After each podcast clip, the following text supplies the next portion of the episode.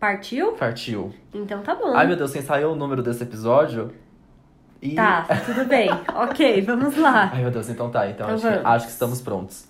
Bem-vindos ao 74 episódio do podcast Numa Numa Tacada Tacada Só. Este mesmo que você escuta toda sexta-feira no Spotify, no Deezer, no SoundCloud, no iTunes, no Google Podcasts ou qualquer outro agregador que você usa pra ouvir podcast. A gente tá em todos os lugares. É só procurar numa tacada só que você encontra a gente. Exatamente. E você conversa com a gente pelo facebook.com/barra numa tacada só ou no e-mail numatacadasó@gmail.com. E agora com mais uma, mais um Uhum. ponto de comunicação, mais um portal pra gente ficar se falando que é o quê? O Instagram, arroba numa tacada só, a gente faz, sei lá, um pouquinho mais de uma semana que a gente criou, então a gente tá começando a encontrar todo mundo que escuta a gente por lá. Tem muita gente chegando que não são os nossos amigos, Isso, né? Eu isso é muito adoro. legal. Porque os nossos amigos a gente obriga eles a seguir É. o perfil. Mas Agora. já é o mínimo, né? Que a gente É, espera. pois é. Agora, tem várias pessoas chegando que não são nossos amigos, mas que serão nossos amigos a Isso partir mesmo. de agora. Então, sejam bem-vindos e a gente pode conversar e trocar muita figurinha pelo Instagram também. Esse mesmo.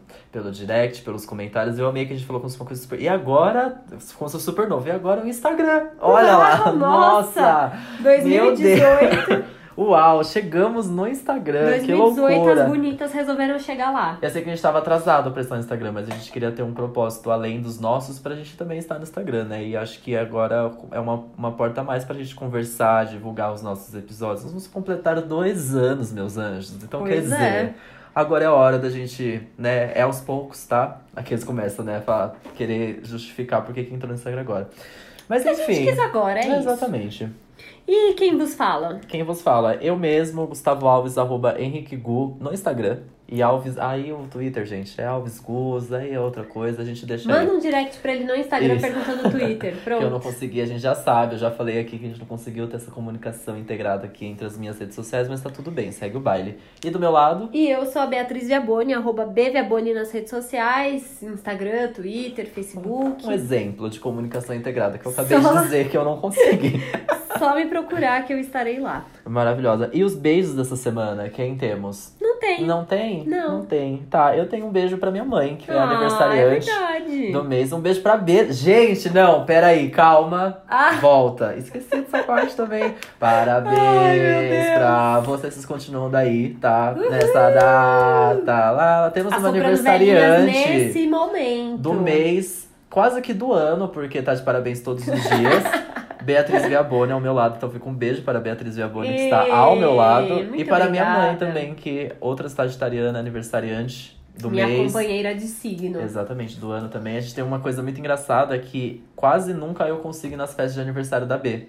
Mas nos Pois últimos é. dois anos que a gente se conhece, eu consegui. Rolou, né, Rolou. amigo? Porque quando meu aniversário cai durante a semana, no fim de semana eu quero comemorar. Daí a mãe do Gu tá comemorando. Isso mesmo. Agora, o ano passado meu aniversário caiu num sábado, então rolou de comemorar bem no dia, Foi né? mais fácil, exatamente. Foi mais fácil, E aí, esse é. ano a gente comemorou. Ah, vamos mandar um beijo pra Kiki e pra Esté. Pelo amor de vamos. Deus, é verdade. Fizeram um casamento lindíssimo Sim. esse final de semana, que inclusive foi festa de aniversário da B. também. Eu amei, gente. Foi ótimo, porque eu nem tive que me preocupar com o meu aniversário, porque A elas festa fizeram uma festa de casamento que foi na véspera do meu aniversário, então deu meia-noite, eu tava lá e era meu aniversário. Curti pencas, foi maravilhoso, mas além disso, muito legal tá lá nessa união. A gente ficou super feliz e a Muito. gente deseja todo o amor do mundo pra elas duas Lindas, maravilhosas. lindas, lindas. Um beijo enorme. E devem estar arrasando em Fernando de Noronha, hein? É, Ah. não, elas vão ouvir esse podcast só depois da lua de mel, gente, mas fica aqui o beijo já. Só depois que conheceu o Bruno Galhaço, essas coisas, né? Mas enfim. Coisas, é. Não Coisinha esquece da simples. gente, tá? Histérica. É, Primeiro é. aqui, melhor hashtag de Ai, casamento. Histérica, assim, disparado. Ponto final. Não haverá melhor que essa. E quais foram os aprendizados da, da semana? Meu Como aprendizado, foi? inclusive, tem tudo a ver, gente. Porque eu tava lá no Ah, casamento, devorei a mesa de docinhos. Porque quando estiver em um casamento, né? Por que não Por que devorar não? a mesa de Por que docinhos? não devorar o open bar, a mesa de docinho? Por É. que não? Melhor circunstância pra isso. Isso. E aí que tinha um docinho maravilhoso, que ele tinha tipo uma forminha de chocolate com um creminho e uma frutinha que você olha e você fala, ah, é decoração, né? Não, gente, ela era comestível, só que ela tinha uma folhinha seca que você tinha que tirar. e comer o docinho. E eu gostei muito de comer aquele docinho, não comendo primeiro a fruta e depois o resto, e sim mordendo tudo Os dois junto. juntos. Porque é uma frutinha um pouquinho azeda, ela mistura com chocolate. Delícia. E eu falei, gente, que fruto é esse, né? É uma Da loucura. onde vem essa loucura aqui? Tudo indica que é uma fruta mesmo que rola em, em festa de casamento, porque as únicas pessoas que souberam me dizer o nome eram a noiva e o André, um amigo nosso que também vai casar. Ou, Ou seja, seja, pessoas que estão contratando serviço de buffet sabem esse nome. É um nome tão diferente que eu, inclusive, falei, gente, agora eu queria falar dessa fruta, eu não lembro o nome dela. Eu fiz no, no Google a seguinte pesquisa. Deixa eu até abrir aqui pra eu falar. Foi ótimo. Como foi que eu achei o nome dessa fruta? foi muito bom. Fruta amarela doce casamento. Pronto. Eu joguei isso no Google e o Google me disse o quê? Fisales. Cisales. É tão de casamento que você pesquisando fruta casamento deve pois aparecer. é, uma loucura. Mas que- Gente, é uma fruta linda, porque ela tem uma bonita. folha comprida, seca, sabe? Muito legal. E, E ai, ela uma é, a cor dela é bonita, mas imagina você É, chegar na meio feira, oi, alaranjada. tudo bom me ver? Meia dúzia de fisales, a pessoa vai ficar, oi, Não, e bom? é tipo Fisales com PH, Y, bem diferenciado. Acho que é um nome que era meio científico e ninguém adaptou, sabe? Achei Acabou chique. ficando. Chiquérrimo. Pois é, uma delícia. Esse foi meu aprendizado, gente. Ah, muito Super bem. básico, né? Mas aprendi o nome de uma fruta, olha só. Muito bem. E você? Eu tenho aprendizado, peraí que eu preciso pegar aqui que eu anotei, né? Porque eu sou das pessoas que ficam anotando as coisas. Você anota bastante coisa, ver como que é? A gente já falou disso, né? Ah, os aprendizados às vezes eu esqueço de anotar. Eu deveria, porque com certeza eu, eu teria uma lista boa de aprendizados, mas tudo na vida eu anoto. Assim, É, eu não então. consigo trabalhar assim, anotando as coisas. anotando no quando eu papel. viajo, gente, fica também uma dica. Quando eu viajo, eu vou anotando os lugares que eu, que eu passo. Pra depois, se eu voltar um dia ou alguém pedir dicas, porque eu adoro dar dicas quando Sim. a pessoa vai pros lugares que, que eu visitei. Não, Aí falar- você já manda lá, falar fica dessas ótimo. coisas eu sou ridícula, porque eu, ano- eu viajo, eu anoto o quanto eu pago em cada coisa que eu compro. Eu exagero no nível da anotação, assim. Nem sei pra que, que eu uso depois, mas eu tenho tudo anotado. Amei. Bom, achei. É, o que que. O meu aprendizado é quase que uma, é mais uma descoberta do que um aprendizado, mas é uma descoberta muito legal. Porque estava eu navegando na famosa internet, É. o World Wide Web, e me deparei com uns vídeos. Eu acho que era um vídeo da Vice, enfim, é, não, não vem ao caso de qual é o vídeo, mas uma, uma, a descoberta em si muito legal é que existe um baile funk voltado para um pro grupo, né, para a comunidade LGBTQ aqui em São Paulo Olha! que se chama Elipa LGBT. Então, é, eu fiquei tipo, nossa, meu Deus, tá acontecendo. Eu vi o vídeo, enfim, mostra toda a organização. É um absurdo, É assim. Elipa do... de Heliópolis. Exato. E aí é uma organização maluca, assim, do tipo, é, não é tão fácil de chegar. Então, assim, rola uma coisa de um ponto de encontro no, Uhum. no, no, no ônibus, no ponto de ônibus, onde né, o ônibus chega mais perto.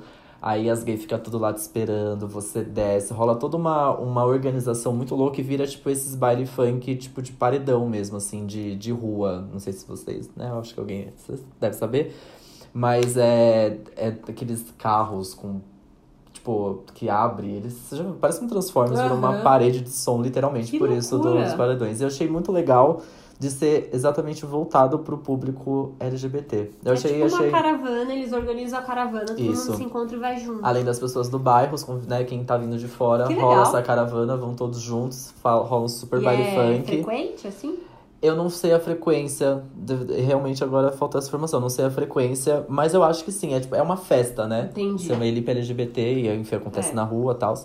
E imagino que tem uma frequência já por ser uma festa. Mas eu achei muito legal, achei maravilhoso que é im- importantíssimo que a comunidade LGBT esteja né, invadindo espaços que teoricamente não, não deveria estar ali, mas tem que estar sim, porque tem que estar em todos os lugares e o funk e a música é pra todo mundo, né? Então, isso é muito legal. Uma Adorei. descoberta, eu anotei, achei que muito legal. Nossa, Elipa dá um LGBT. baita, baita tema de TCC, Não é muito, não, né? imagina. É, vídeo da Vice, né? Que é Total. tudo é um grande TCC. Os vídeos da Vice que.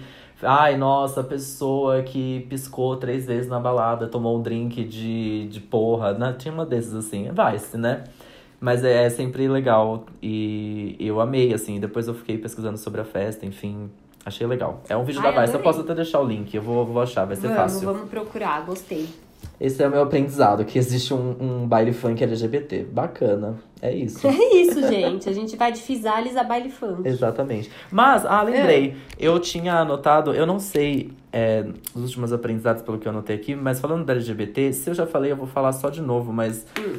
É que vale a pena, já que eu estou no, no, na questão LGBT, é que saiu uma pesquisa, eu acho que eu não falei não, porque pelas minhas anotações aqui eu falei da, do aprendizado sobre a população que não economiza, né? E depois vem Uhum. esse aqui que eu acho que eu não cheguei a falar, É. que a, represent- a representatividade LGBT aumentou na TV americana. Olha que legal, isso é muito legal. Saiu um, uma, uma pesquisa, enfim, que, que mostra esses dados, né? O número, tipo, alcançou 8,8%, o recorde era de 6,4%, acho que essa contagem É. é feita de acordo com os personagens, enfim. Entendi. O que ainda é baixíssimo, ok, mas já é algo, é um novo recorde, então, né, vale a pena é, frisar isso, principalmente para a comunidade. E o, a Netflix e a FX lideram o ranking de, represent, de representatividade nas produções Olha, originais. que legal. A Netflix arrasa, óbvio, É, sempre, isso né? é- não é muita novidade, né? E a FX, pra mim, é uma novidade porque a Fox americana, ela é mega conservadora, né? Me parece, tipo, que eu sei de, de É. longe, assim, me parece que ela foi super pró-Trump, enfim, na época. Rola todo um... O Kendrick Lamar tem vários clipes que criticam a, a Fox, e a FX é da Fox, que, enfim, né? Loucura, né? E a FX é, é uma das que lideram esse ranking de representatividade na TV americana. Enfim, só que a gente tava no assunto. Aí eu lembrei que tinha outra aqui anotado, Ah, resolvi já dar bônus. aqui. Tá certo, E então. fica tudo aí. Você fica à vontade, E é, viu? e é nóis. Estamos aqui pra isso. Exatamente. Então, Aprendidos, né? aprendidos, né? É aquele golinho de água, né? E já E voltamos. a gente já volta.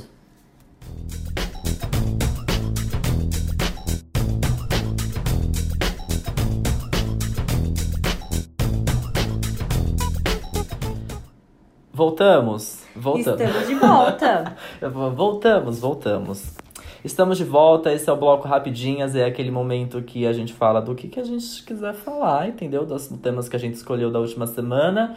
É, rapidinhas, ou às vezes nem tão rapidinhas assim. Às né? vezes as rapidinhas a gente se empolga durante o Isso. episódio todo. Mas Exatamente. hoje seremos mais rapidinhos. Hoje- hoje- hoje vai ser temos um rapidinhas. assunto bem legal pra falar depois. Isso mesmo. O primeiro assunto que eu trouxe rapidinho essa semana é, claro, óbvio, assim, sem condições com isso, é o novo disco do Baco Eixo do Blues, que é um rap brasileiro é, maravilhoso. Ele já, tem, já tinha um CD antes, mas esse novo CD chama Bluesman. Ele foi lançado na última sexta-feira. Eu posso estar errado, ou na quinta ou na quarta, mas foi na semana passada Semana passada. que tá ó, enfim, né? Que já deu, porque eu passei, assim, os últimos, todos os últimos dias desde quando isso foi lançado, ouvindo esse disco, esse disco da cabeça, assim, do início ao fim. E eu tô alucinado com, com tudo que, que, assim, esse disco trouxe. Eu acho que tem, são 11 faixas. É, basicamente, o Baco, que eu acho ele incrível. Eu não tinha uma proximidade com a música dele do primeiro álbum, que era uma coisa... Era um rap mais romântico, assim. Eu, eu gosto do rap romântico, enfim, mas eu não eu gostei, mas não, não levei pra frente Uhum. essa Ele proximidade. canta em português? Ele canta em português, ele é um Legal. rapper brasileiro. Então eu fiquei tipo, ah, bacana, legal, gostei muito, achei legal, sonoridade boa. Mas não me agradou muito, não levei pra frente esse, esse approach que eu tive com o Baco. Agora, com o Bluesman, o primeiro, a primeira música, que chama Bluesman, eu já fiquei assim, chocado com tudo, todo, todo o, o recado, né? A mensagem que ele passa com esse disco é muito boa. Inclusive é Bluesman, porque, enfim, o- é, já começa que o blues é, é a, foi o primeiro momento, né? Ele tem um depoimento, é algum depoimento de, de alguém, Uhum. enfim, dizendo que foi a primeira vez que os negros foram vistos de forma. sem ser apenas um.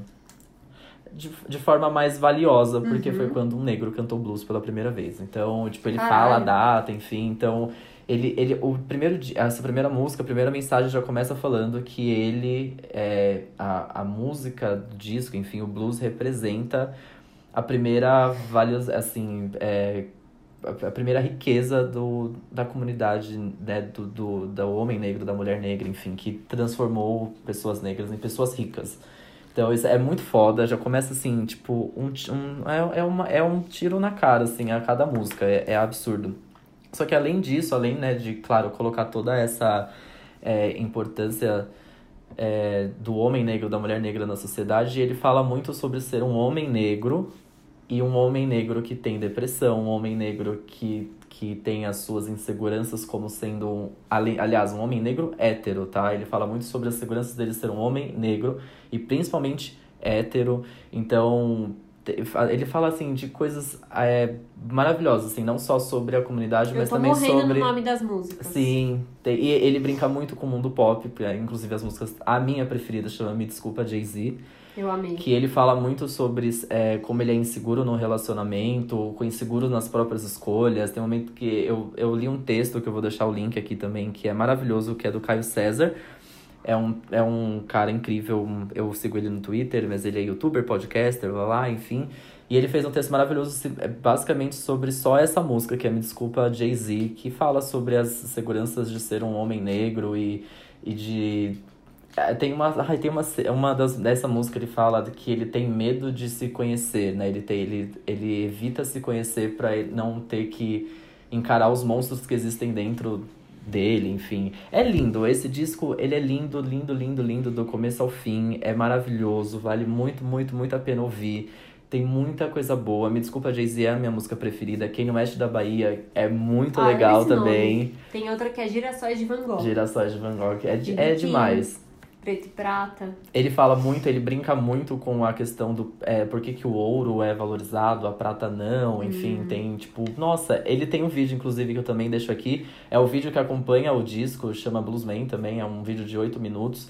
E ele é um. como se fosse um mini documentário ali. Na verdade, é uma obra de ficção que vai colocando as, algumas músicas do disco enquanto a, a história do personagem vai sendo contada. É incrível, é tipo assim, uma coisa que eu não, não tinha visto com tanto cuidado, com tanta é, mensagem importante que ninguém fala e alguém precisava falar, e ele teve essa coragem visual, ele teve essa coragem de colocar em texto tudo, tudo isso e transformar em música, enfim, é incrível. Bluesman é tipo, eu coloco ele como, se não o melhor, assim, quase o, o segundo melhor disco do ano. Quando eu fizer um louco. top dos discos do ano, eu vou, vou ver Esse onde eu tá coloco, eu vou ver onde eu coloco ele, mas ele tá tipo entre primeiro e segundo lugar pra mim, com certeza.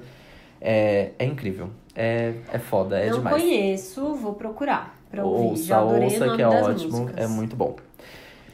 E você, B? Pra te dar uma folga aí, que eu sei que você tem mais assunto pra falar, eu sei que semana passada a gente já falou do documentário da Netflix, né, da série documental Vai Anitta, mas eu terminei de assistir ontem e aí eu quis voltar nesse assunto pra falar duas coisas muito pontuais. Vamos falar, porque foram só as primeiras impressões também. Eu também É, agora terminei. Você terminou? terminei. Eu terminei ontem. Ah, conta aí. É, na verdade, eu não sei se eu vou falar só duas coisas, mas tudo bem, vamos lá. Primeira de tudo, o que mais me incomodou naquela série? A música triste que toca quando mostra a vida dela antes da fama. Não precisava daquilo, é muito de volta pra minha terra. Não precisa fazer esse drama todo de ai, eu sofri, eu sofri, eu fui pobre, eu não tinha nada, eu não tinha nada. Gente, só mostra como era. Você quer comentar que você era pobre, beleza, mas a música triste não dá. Que Fica coisa forçado, né? forçada. Fica forçado. Que coisa clichê, assim, achei. É porque assim, não dá nem pra falar. Esses. Essa série é uma série documental, ok, mas não é um show de roteiro, um Não. show de, de en- entretenimento, assim. Não. Os episódios acabam do nada. Sim. Do nada. Inclusive, a série em si acaba, Acaba do, do nada. nada. também. Não tem roteiro nenhum, não, Não. tem uma super amarração. Eu acho que se tivesse seria muito mais legal de ver. É legal de ver, mas poderia ser ainda melhor. Só Mas, dessa questão, é. desculpa, da, de quando sempre ela, ela fica muito voltando nessa questão Nório Gurgel, Nório Gurgel. Acho que se a gente contar o É. Gurgel nessa daí, ela É. deve falar assim, mais de 10 Deve, vezes a cada episódio. é.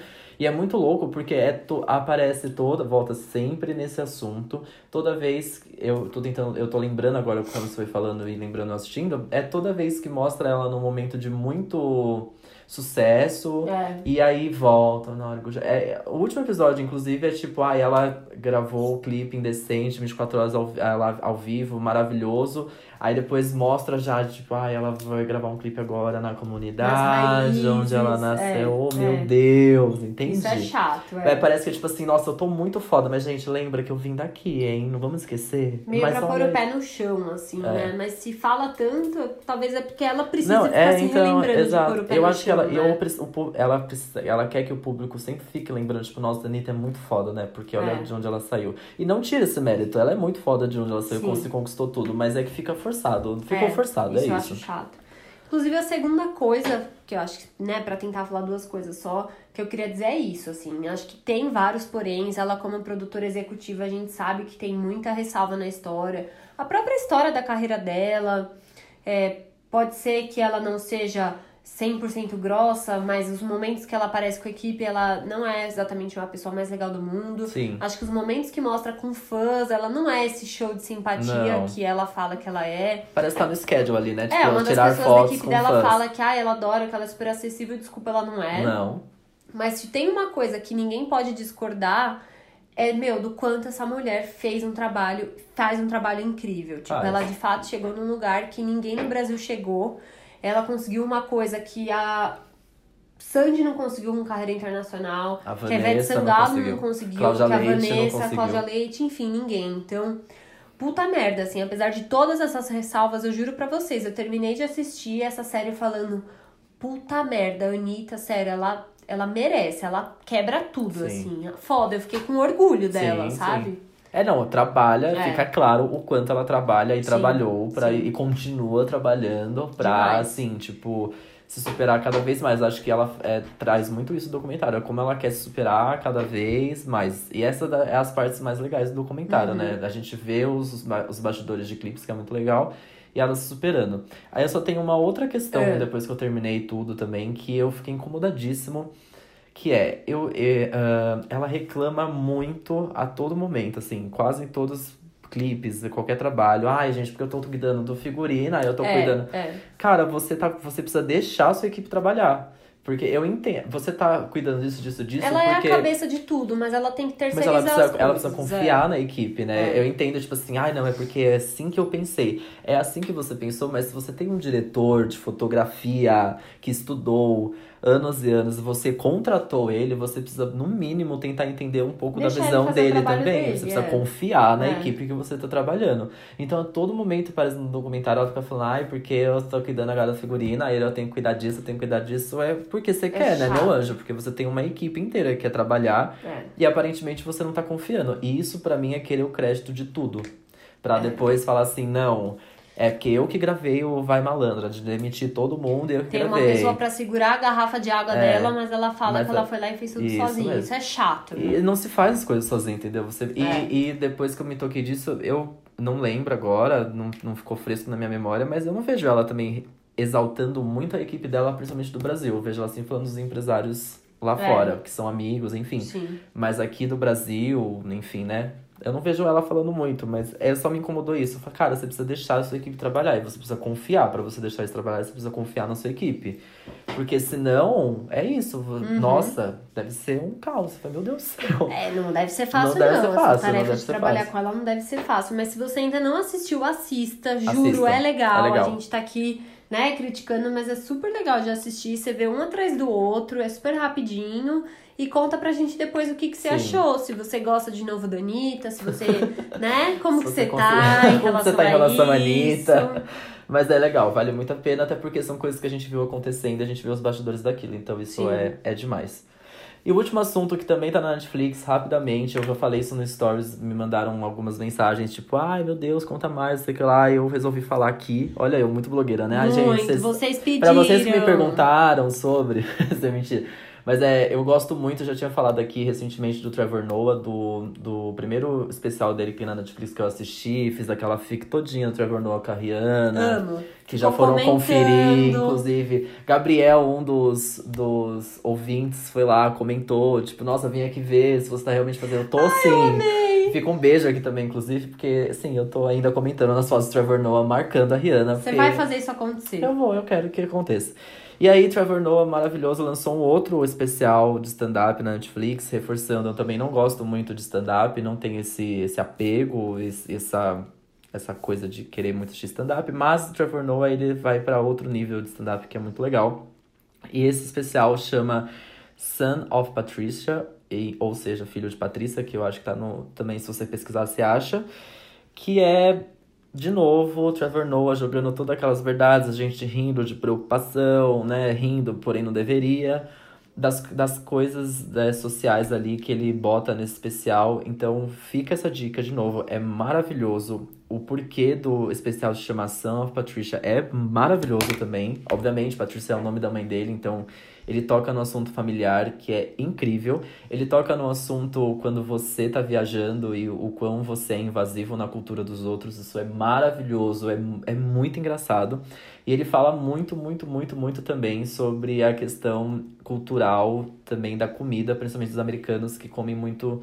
É, amam comida mexicana e tem toda essa questão aí de imigração, né, dos Estados Unidos, governo Trump, etc e tal. Então ele toca nesses assuntos de forma que né, ele é gênio, só ele consegue fazer desse jeito, ele é maravilhoso e vale muito a pena, acho que estreou recentemente e tá no Netflix. Então, por favor, vão assistir, é incrível. Escuta Abacaxi do Blues, termina e vai ver Trevor Noah, of Patricia no Netflix, aí você tem um pacote completo de aprendizado para seguir a vida, porque é maravilhoso. E eu sou fanzoca. Amei. E para contar nos seus próprios blocos de aprendizado depois. Isso, você exatamente. Aprende, aprende, conta aprende, bloco, conta, tá aprende, conta, aprende, conta. É isso. ai, ai, adorei. É isso, nossas rapidinhas. Fomos Ah, rápidos. rapidíssimos. Fomos rapidíssimos. Então eu tô agora- ansiosíssimo pra Ai, falar do nosso também. assunto de hoje. Então vamos logo. Bora.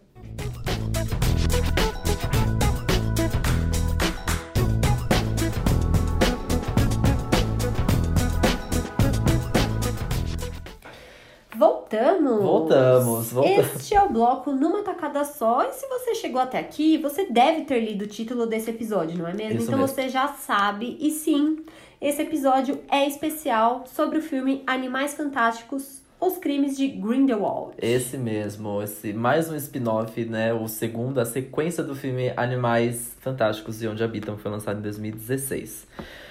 Ah, Esse filme foi lançado agora em novembro, dia 15 de novembro. É, hoje a gente tá gravando, é dia 28, e pelo que eu li, esse filme ele já tá há duas, né, semanas? Duas semanas. Duas semanas sendo é, o, o primeiro lugar das bilheterias no Brasil. Com certeza ele tá sendo também muito assistido fora, mas a gente sabe que o público do Brasil é super fã dessa franquia, então tá todo mundo indo no cinema assistir. E aqui gente, temos né, duas fanzocas de Harry Potter, né? Exatamente. E a gente tava doido pra assistir esse filme. e quando terminamos de assistir, a gente tava doido pra falar sobre ele também. Estamos aqui cheio de história. Então, assim, já vamos partir do princípio de que tem spoiler. Tem, vai ter. Não adianta. Não tem como a gente falar desse filme que tem tanta referência do universo do Harry Potter sem falar de spoiler. Então, Exatamente. se você não assistiu e não se importa de já chegar no filme sabendo o que acontece, vamos nessa. Se não, volta depois. Isso. Vai lá assistir o filme. É, volta aqui. Esse episódio fica volta. aqui pra sempre, A tá? gente vai estar sempre aqui te Tá esperando. ótimo. Mas sempre. esse, isso aqui tá aqui pra você. Depois você, você pode assistir o filme 2020, ele vai estar aqui, tá? Aí você volta nesse episódio e escuta o que a gente tem pra dizer e também comenta, claro. Pois então, é. bora. O que, que você achou, B? Então, Depois de tanto tempo esperando, dois anos É. aí esperando. Eu, durante a experiência no cinema, tava curtindo, porque, ah, gente, tem como não gostar de assistir? Maravilhoso. Uma, uma historinha, um gostinho a mais de Harry Potter? Tudo bem, mas quando acabou eu falei, fiquei pensando assim, mas o que, que aconteceu nesse filme? Nada, né? Ah, tá. Entendi. Eu achei o, o roteiro, ele não, não tem, assim, porque eu até tava lendo agora sobre como tem sido a construção da J.K. Rowling para essa história. Então, esse é realmente um filme bem intermediário. Na verdade, a ideia deles é fazer cinco filmes dessa franquia. Então, esse seria o segundo de cinco. Nossa. Tem bastante coisa ainda pra rolar. E a J.K. Rowling, ela tem esse estilo um pouco de.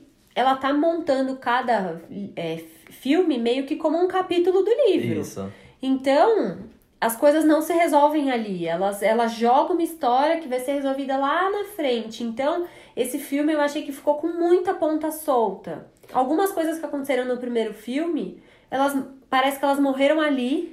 É, não, não, não tem essa. O filme que eu, o que eu senti, assim, da, da- começando a assistir ali, Uhum. enfim, eu não revi recentemente o Animais Fantásticos Onde Habitam, que foi o primeiro, então fui assistir o 2 meio que, tipo, ah, é, alguma coisa ali vai me remeter, eu vou conseguir lembrar. Ele não tem essa preocupação muito de explicar, de Não. fato, o que. De relembrar, não é, uma, não é uma continuidade tão clara, né? Não é tão papum, assim, dessa essa continuidade. Então, E não é um filme pra quem acabou de chegar. não, Não, dificílimo. Se Inclusive, você nunca viu nenhum filme do Harry Potter, Inclusive, meu pai cochilou em algumas cenas, porque ele Então. não tava vendo muito o universo ali. Ele assistiu todos os Harry Potter, assistiu, mas ele não mas lembra não é e essa não é lembrança fã, tão né? ávida que a Exato. gente tem Então, das coisas, né? É, é um. Tem esse- essa questão também. Acho que ele não tem essa preocupação de. Me parece, de pegar novos fãs a Porque partir já tem daí. muito, porque já. né? Exato, eu acho É. que já tem muito. Não, tá, não é uma preocupação. E não, e não explica, até assim, pra quem assistiu, não explica tanto, não, não, não é, acho que nem precisa, porque de fato, parece que É. aconteceu ali no primeiro foi, era isso aí, sei lá o que vai acontecer depois pra frente, e segue o baile, porque É. aí tem mais coisas pra acontecer. Talvez aí, agora faz muito sentido você dizendo isso, porque de fato, eu senti muita coisa, tipo. Aqui é toma isso aqui, aí toma isso aqui de informação, aí toma isso aqui de personagem, aí o personagem fica lá. É, a gente sabe ué. que essa tática dela ela é muito boa, porque ela abre pra muita coisa. Então ela pode resolver a história de várias maneiras. Tudo é possível no Sim. universo do Harry Potter. É. Eu só acho uma questão. É que uma. Não, não, não se torna tão atrativa, assim, tipo, eu fiquei. Eu fiquei. Eu terminei o filme, tipo, ai, gente, tá. Não dá vontade se eu de ver quero. de é, Não novo. dá vontade de ver de novo. E não senti com, tipo, ai, não sei lá onde vai essa história mais. Porque o que acontece? Eu acho que no Harry Potter tinha muito isso, mas a gente tinha um livro já antes. A É. os- o, ah, todos, na verdade, né? Então a gente já tinha um livro, então a gente já sabia. Tinha muita ponta solta em Harry Potter também. Não, Sim. ela não achava tão solta quanto tá acontecendo com Animais Fantásticos, mas tinha algumas pontinhas que Ela explicar. muita coisa lá de trás. Exato, né? só que a gente já sabia, né? Assim, a eu digo assim, É, eu não sei, eu, eu eu, acho não que sei eu- também se essa diferença é porque lá atrás era uma história nova pra gente, era um começo, agora a gente já tá. Né? Eu acho que fica essa coisa de que eu fico me questionando muito sobre isso, assim. Eu fiquei muito feliz quando foi anunciado que teriam mais filmes, um spin-off, uma história. Tem um Sim. termo, né? Pra essa história lá atrás. É óbvio que eu fiquei. Mas, Porque- ai, fica porque é espremendo, né? Fica espremendo Fica. um negócio que você fala, tá tão lindo do jeito que terminou. Não mexe Sim. nele, deixa ele lá. É meio, pra mim, eu fico meio na dúvida, É. porque eu quero, é óbvio que eu fico feliz pra caralho de sentar no cinema e ouvir a musiquinha e ver Hogwarts, mas, puta, Ver fica é muito mexendo muito, né, numa história, assim, então É, tem, tem que. É, dá medo de é, onde é isso meio vai loucura, parar, assim, né? tipo, é um universo que já era muito gigante É, e ela é. tá aumentando ainda mais, isso é muito louco. Uma hora, bom, não sei, né? Eu espero que não, mas É, a história fica um pouco perdida. Porque, é, mas enfim, no, no geral, ele é, ele é. Putz, eu amei muito, muito as cenas de, de ação, as cenas com varinhas, ah, os efeitos, eu achei muito legal. Os É. animais fantásticos, kkk. Estão muito legais, né? Os, os bichinhos, assim, os novos também. Então, isso, isso é muito legal ainda. Tipo, isso é uma coisa que só o universo Harry Potter pode proporcionar Sim. isso pra gente. Então isso me deixa ainda muito. É, é um filme que ainda me entretém muito. Mas que é isso, me deixou completamente confusa. Eu tive quase a mesma sensação. Eu Sim. terminei e falei, gente, o que que aconteceu será no final que, das é, contas? será que foi legal? Fiquei meio na dúvida. Eu assim. precisava encerrar algum ponto ali, porque tudo bem, o ponto principal, que é o Credence, né? Que é o, o, o, personagem que ali rola toda aquela É. coisa. Não, é, o problema é que não rolou um embate final, né? Um embate que, que pudesse representar Não. alguma coisa, assim, tipo. E eu também fico com aquela sensação de que, assim, a gente sabe que fã de Harry Potter é muito maluco. Então, eu fico meio chateada de pensar, pô, será que eles pensam que qualquer coisa que eles fizerem a gente vai ficar feliz, sabe? Por quê? Você faz um filme, toca aquela musiquinha clássica, né? Nossa, Que já arrepia. eu já fico o quê? Lágrimas nos olhos. Aí você resgata uns personagens de trás e fica todo mundo. "Ah!" E compra todos os produtos licenciados na Comic Con. tipo, caralho, a gente é muito estúpido É. mesmo, sabe? Eu, eu, eu vejo o filme como um. Já que pra mim ele não explicou muita coisa, ele, ele não termina. Faltou sim, pra mim, faltou um embate final, um combate mesmo final entre alguns. entre personagens no, em Uhum. si. Eu não esperava que ia acabar naque, daquele, naquela hora. Eu, inclusive, tava assim, nossa, gente, esse filme tá se prolongando aí, porque falta tá é, comprido, né? Falta eles brigarem, né? É. Falta pelo menos alguém, tipo, tudo bem, eles vão brigar, parece que vai morrer, mas não morre, tudo bem. Mas É. alguém precisa se machucar aí direitinho e tal. Pra falar que esse é o embate final e assim. E aí, de repente, pra mim, eu não esperava acabar ali. E acabou. Eu falei, gente, ué, faltou uma batalha É. E aí o filme é um grande fanservice, né? A gente chama de Total. fanservice. É tipo, É. joga o nome ali. Aí fala, mostra o Hogwarts aqui, aí o fã fica maluco e fica, ai meu Deus, meu Deus. Mas é, É. um fanservice no final do. Me pareceu, assim, né? Um, um- Então, eu, eu. E vários elementos, assim, tipo, eu não sei. Entendo isso que você fala de que faltou. Faltou meio que uma história ser resolvida ali. Faltou. Por outro lado, os crimes de, de Grindelwald. O que, que é? Quais são os crimes dele, gente? O que, que é o que ele faz? criminoso ele é que eu não entendi. Assim, entendo que mostra justamente a ascensão de um vilão grande que existe numa época pré-Voldemort. Então, meio que já se entende que ele vai cometer crimes, que ele vai fazer coisas erradas. Mas lá, você nem entende direito, tipo, de onde que esse cara saiu? Por que, que ele quer dominar o mundo? Por que, que ele tá com tanta raiva? Por que, que ele quer matar as pessoas? Não acho que isso é muito explicado também. Não. Não que também Harry Potter seja, se você parar pra pensar, quando surge Voldemort no primeiro filme, você também não conhece, a gente vai conhecer Sim, aos o. poucos. Como é o nome? Ridley, né? Mais pra frente, enfim, mas tudo bem. E aí, por outro lado, você tem, tipo, o, o Credence, que é. Como que é o nome que usa dele? É Obli- Oblivion? Obli- É o. Ah, eu. Tem um termo que usam Tem, que é- super no primeiro filme, que praticamente ninguém fala sobre esse termo nesse segundo filme.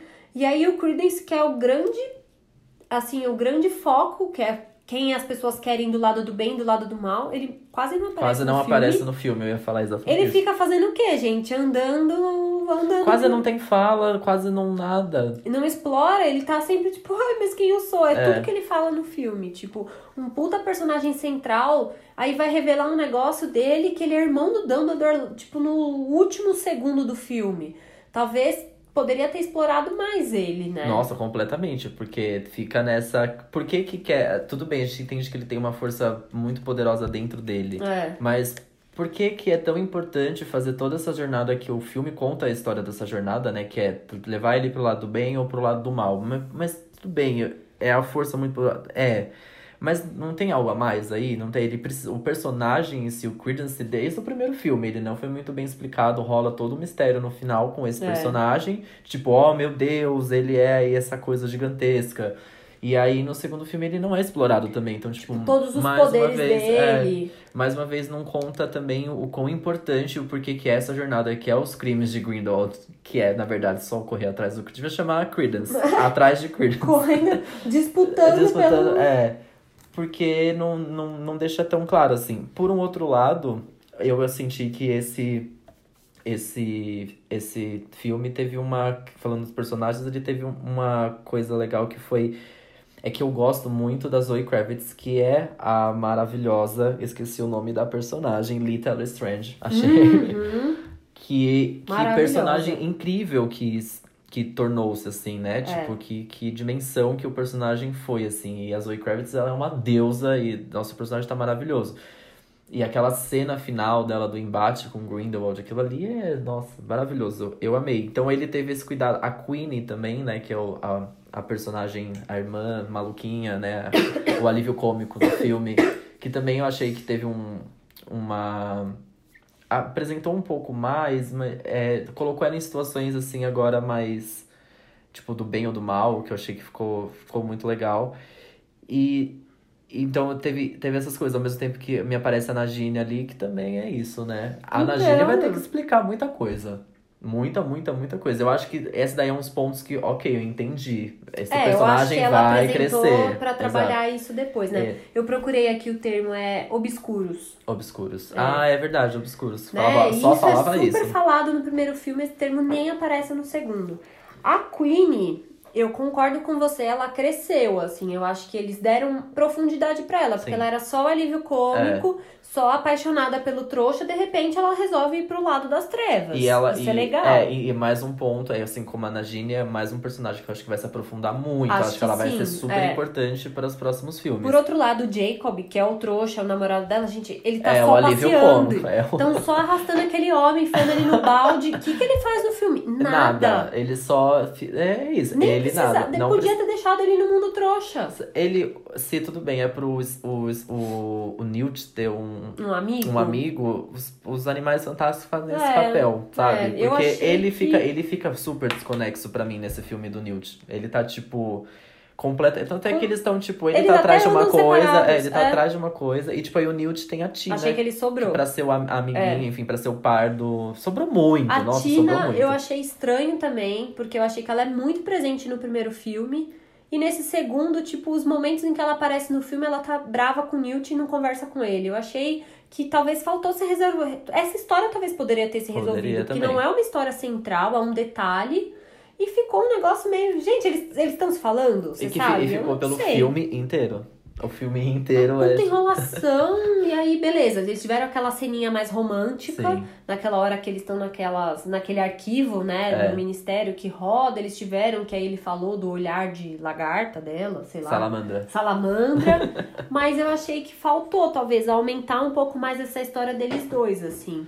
É, Né? eu gosto muito, eu ao mesmo tempo também eu gostei muito de ter apresentado mais e dado mais profundidade pro irmão do Newt, do, do né, que aparece ali, enfim, logo Uhum. É. no começo, que é o Theseus Scamander. Ele é super, eu, eu gostei do personagem, achei super legal, achei legal. Aí, mais uma vez, não precisava do Jacob, ele já tem um irmão aí também pra, pra ser parzinho dele. É, pra ter essa troca, essa coisa. Eu acho que esse personagem do irmão dele é importante justamente pra dar um pouco mais de contexto pro Newt também. Sim.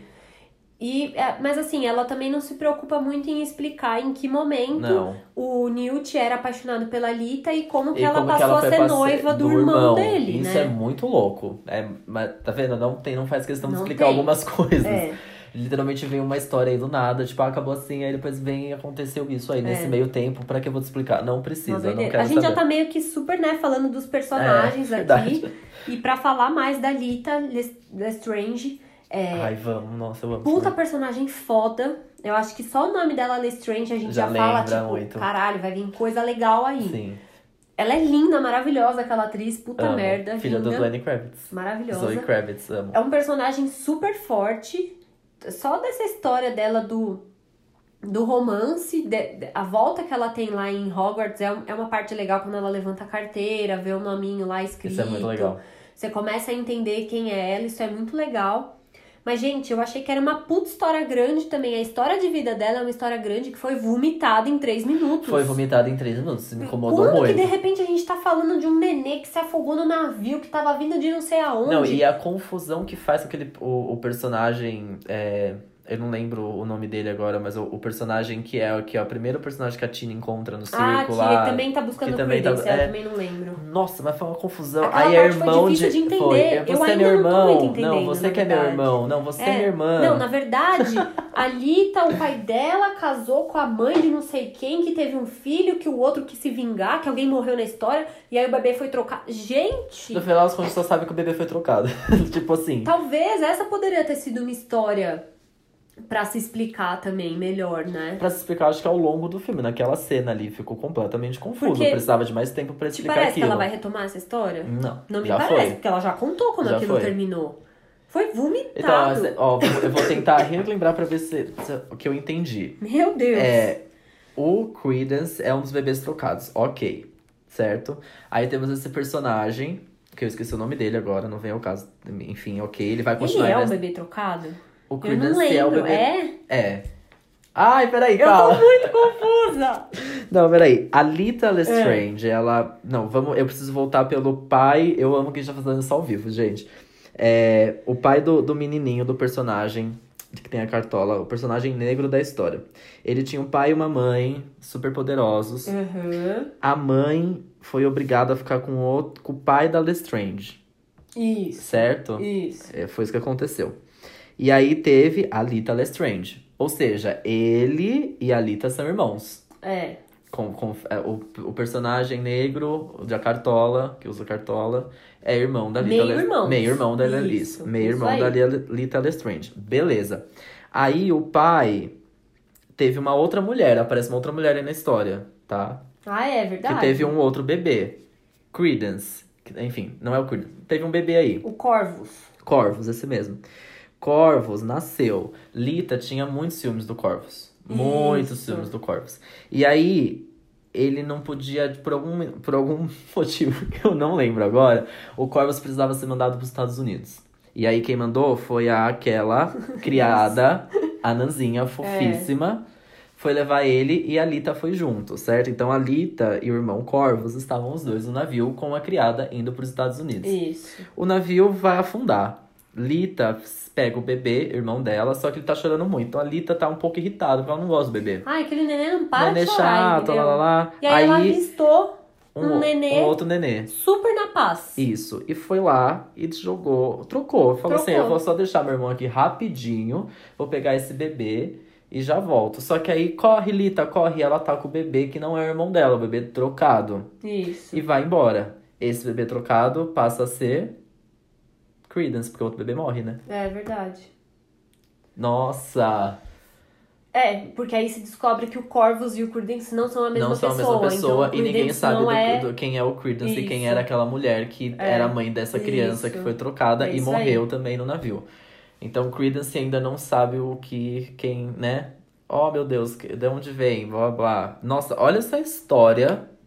Olha o tempo que eu demorei pra explicar. a J.K. Rowling jogou uma cena de dois, dois minutos e falou: é isso. Entenderam, gente? Não, né? Não, anjo, não entendi direito. Tive que Nossa. refazer aqui todo. Nossa, olha como Ele fez uma árvore eu fiz uma árvore que não faz o menor sentido. Aqui, Mas ó. Ficou um desenho bonito, né? Você viu? Ficou Ficou artístico. legal, Quando a J.K. gostei. Rowling fez, desenhou essa história, fez isso aqui. Ela falou, gente, ó, escreve isso aqui no roteiro. Aí a pessoa não sabe e ficou essa cena. Não Jesus, faz o menor sentido não, isso. foi muito bagunçado. Eu vou tirar uma foto pra vocês verem o que eu fiz pra tentar entender essa história. Ah, é, a gente posta nos stories do nosso Instagram, É. fechou. Nossa, ótimo, boa.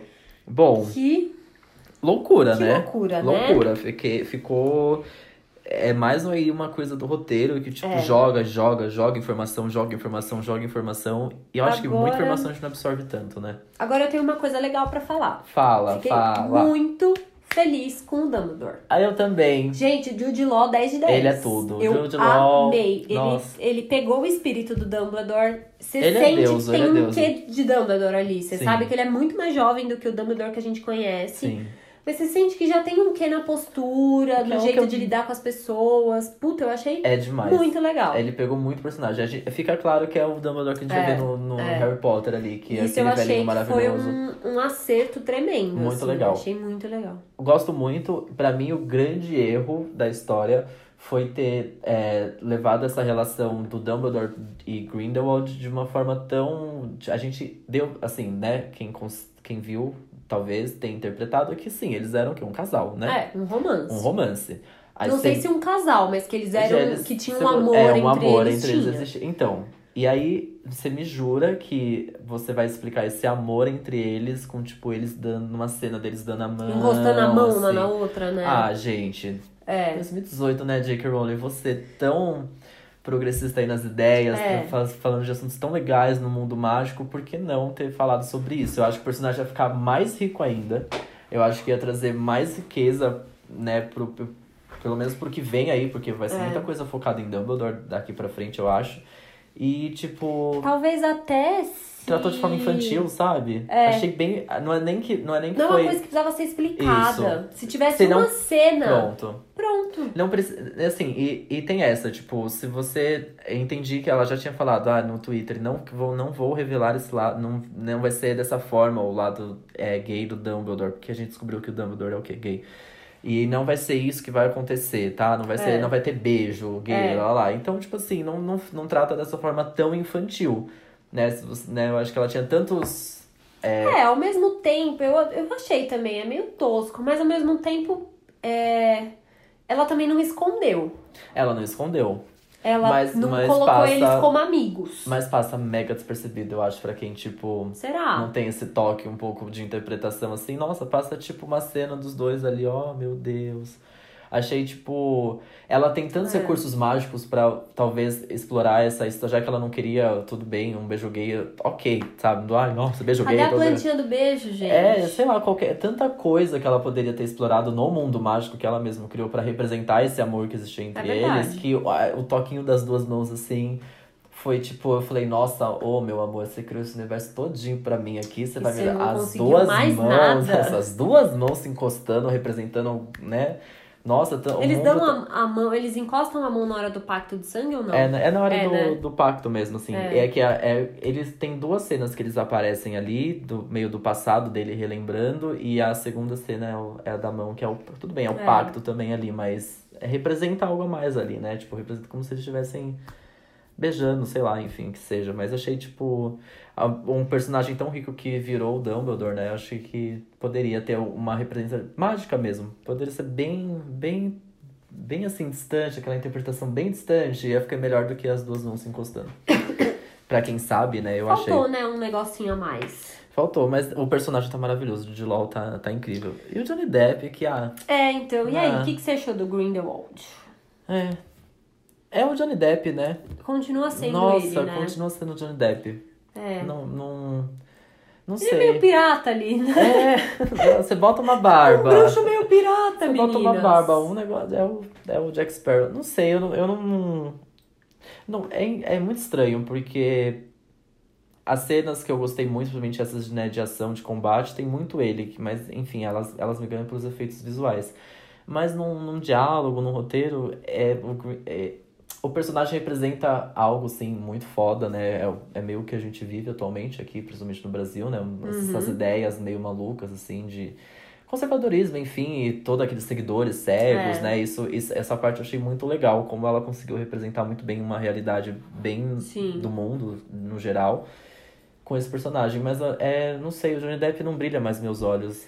É, pra mim essa daí é uma, uma questão que já tá resolvida. Fica complicado mesmo a gente olhar pra ele É. e conseguir admirar. Então, até nesse aspecto é bom que ele é um vilão, porque aí a gente pode odiar ele Sim. mesmo. Ele tá ali pra ser É. detestável. E ele, mas ele é um vilão que nem, nem ódio eu criei, porque ele não, me, ele não trouxe nenhum sentimento. Então, é porque eu acho que pra- é isso, pra mim faltou um pouco.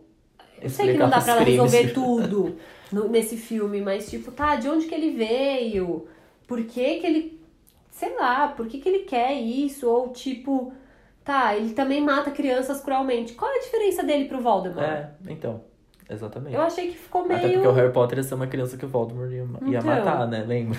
E aí até aparece a cena lá quando ele vai, tipo, invadir aquele apartamento, aquela casa em Paris pra ficar lá, e aí sobrou o bebezinho no quarto, ele manda matar o bebezinho, não sei o que, ai, que cruel que ele é. Qual a diferença dele pro Voldemort, É, então, sabe?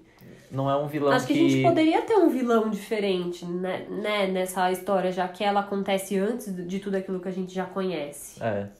É um personagem que é, é bizarro, porque é o que leva o nome do filme, é o vilão da história, e você termina tipo assim, ah, tá bom, Grindelwald dá medo, ele não me dá medo. Não. Ele não me passa medo. É, Ele é uma não- não passa bem raiva, confusa. ele não passa O começo, pra mim, no- assim que começou o filme que mostra ele lá na prisão, né? Ele sendo, tipo, transferido, aí no fim você vê que ele armou tudo, ele consegue escapar. Gente, naquele começo do filme eu tava, tipo, eu não tô entendendo nada. O que que tá acontecendo aqui mesmo? É uma loucura o começo do filme mesmo. É uma loucura. Eu fiquei muito atrapalhada no começo do filme. Eu pensei, gente, será que eu tinha que ter assistido o primeiro filme É de a novo? sensação que dá. Você assim, meu Deus do céu, o que, que aconteceu? Esqueci Porque tudo. eu vi o, o Animais Fantásticos Onde Habitam no cinema e não vi mais. Sim. Nunca mais eu vi esse filme. Faz dois anos que eu vi esse filme. Eu fiquei, gente, O que, tá acontecendo? Pera, para, dá pausa e passa o outro primeiro. Resumão, resumão, por favor. Mas é. Fiquei atrapalhada. Porque fica- é uma loucura, É. tipo, o que, que tá acontecendo? Oh meu Deus, blá blá blá. Mas enfim, é um personagem que, sei lá, não, não, não foi muito bem explorado, não me dá medo. E tem toda essa questão com o Johnny Depp em volta do filme. É, os pôsteres é o, o Grindelwald, o Johnny Depp é, virado de costas, todos, todas as artes, todos os pôsteres são assim. Então, tipo, É. ai gente, para de insistir então, entendeu? Coloca Sim. um ator que você possa trabalhar promocionalmente com o filme. Ele não teve, tipo, nenhumas entrevistas, nenhuma premiere, porque, enfim, né, Johnny Depp. Então, ai, para de insistir, coloca um ator que você possa trabalhar, que você possa pelo menos explorar e, a- e as pessoas criarem um vínculo talvez maior com o personagem. Porque talvez eu também não tenha criado esse vínculo porque eu Por tenho isso, bode né? do Johnny Depp. É. Então, Tinha que ser alguém à altura do Jude Law, né? é, exatamente. É.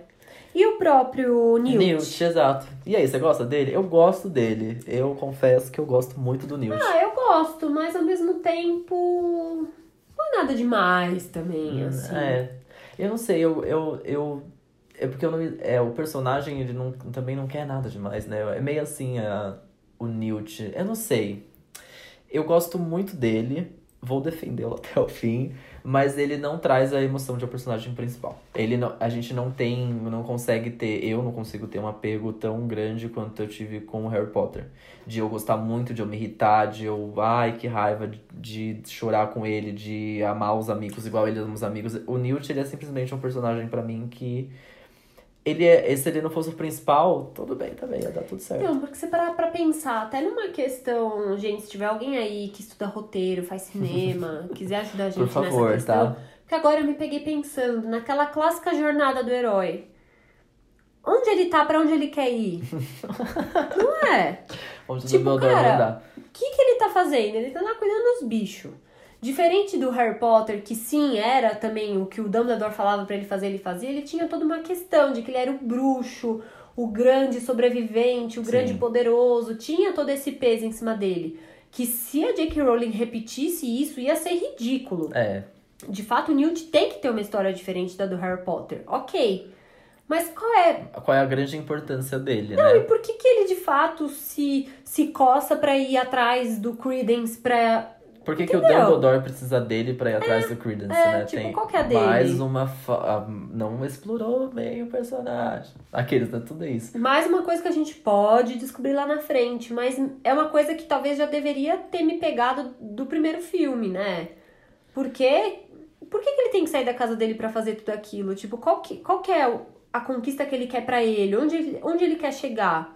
Ah, ele quer virar um professor de Hogwarts. Ele quer virar o não sei o que do ministério. Não quer. quer... Pra onde ele quer pra onde ir, ele né? vai, né? O que, que é? Isso. e- Por isso que talvez porque- eu, eu gosto dele, mas ah, não é nada demais. Não é nada demais, é. É, não sei, ele me cativa muito. O, o Harry Potter é, é um personagem que a gente vê o crescimento, não, não, é, eu digo assim, de aprendizado, né? Que ele é um, um adolescente, enfim, torna o, o Newt ele já é um adulto, É. inteligentíssimo. Porque eu, eu acho o, Newt ele ganha pela inteligência. O Harry Potter ele com- ele conquistava a inteligência, conquistava seu poder aos poucos. O Newt, ele já, ele não é poderoso, ele a força dele, a- né, tudo que ele, a grande força dele ali mesmo é a inteligência É, de lidar, ele coloca os animais nas suas estratégias de fuga, Sim. enfim, o que seja. Isso é muito legal. Mas talvez seja um pouco disso também. A gente viu um personagem é, crescer, acompanhou toda uma. Não é nem a jornada, porque sim, falta uma jornada ali pro Newt, né? É, mas é- o Newt ele já é um personagem que já foi, sabe? É tipo meio estranho dizer isso, mas é tipo.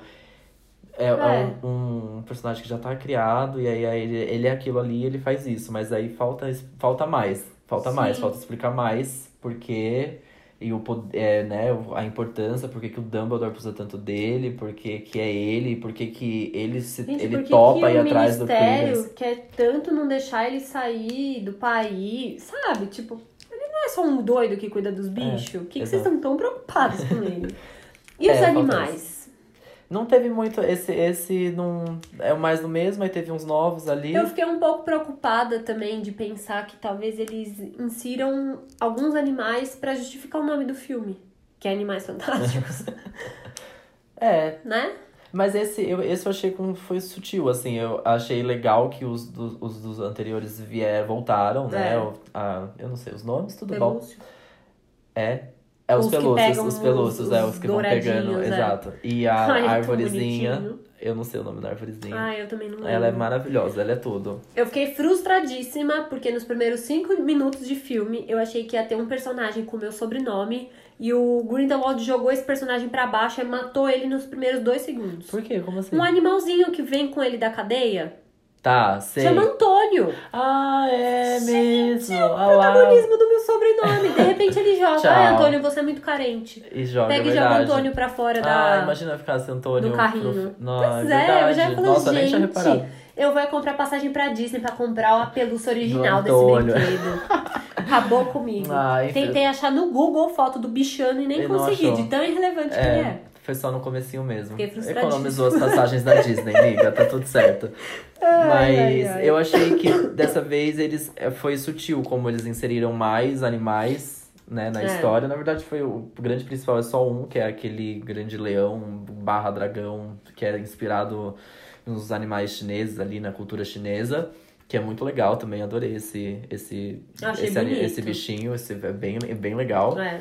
E explorar os que já existem, né? Que eu amo, eu amo os pelúcio. Aquele. Ai, é muito Ai, eu quero um daquele. Vamos pra Disney comprar esse? Pode Mais ser. legal. A Tá. gente pode trocar, então, combinado. Que eu amo, mas é, no, animais fantásticos tá cada vez menos, né? E eu acho que a tendência é, É. essa, é ficar os que tem agora pra Eu acho, história né? e explorar precisa- esses. Não precisa botar um monte de bicho Não, só pra pra só justificar, ficar o nome. justificando. Porque já é o nome da franquia e ele vai no seguir, primeiro né? faz sentido, né? A descoberta ali, É. isso é muito legal. Tem mas... que ser, porque a gente sabe que no fim das contas, quem é o Newt? Ele é a pessoa que escreveu o livro Animais, Animais Fantásticos Fantásticos e Onde Habitam, que é estudado em Hogwarts na época do Sim. Harry Potter, né? Então tem que, tem que ter essa presença também, senão a coisa se perde, né? Pois é. Mas enfim, E quais são as suas cenas favoritas? Minhas cenas favoritas. É, eu gosto muito do embate final da, da Little Strange com o, o. Aquela cena ali mesmo, né? Do Grindelwald dando aquele discurso aquele maluco, com aquele de sur- fogo isso. azul, assim. Ele dá aquele discurso, acontece tudo É. aquilo. É uma coisa que eu gostei muito, né? Como ele deixa acontecer. É muito. Nossa, eu só lembrava assim, ó, das nossas épocas de eleições, né? O famoso fake news. Que, É. Ou como você consegue Isso é bem transformar. atual. É, como, né, como você consegue transformar o bem no mal em, com, com qualquer coisa. Então, é- um personagem ali é morto pelo bem, tá? Eu tô resumindo pra você É. que assistiu, você sabe do que eu tô falando, mas ela, ela é morta pelo lado do bem. E aí o Grindelwald fala aquela cena, é, solta aquele diálogo maravilhoso que é tipo, ai, vão, espalhem que nós que não somos os vilões, os vilões são eles, assim. Então isso é, eu achei muito legal, achei muito atual, é, é uma cena que eu gostei muito. E o embate final da Little Strange com Grindelwald, que é logo em seguida, também é muito legal, porque eu amei a Little Strange, é- ela tem, nossa... Ela descendo aquelas escadas com a varinha pra salvar os amiguinhos e a gente sabendo que a É. Bellatrix Lestrange não era uma pessoa tão boa.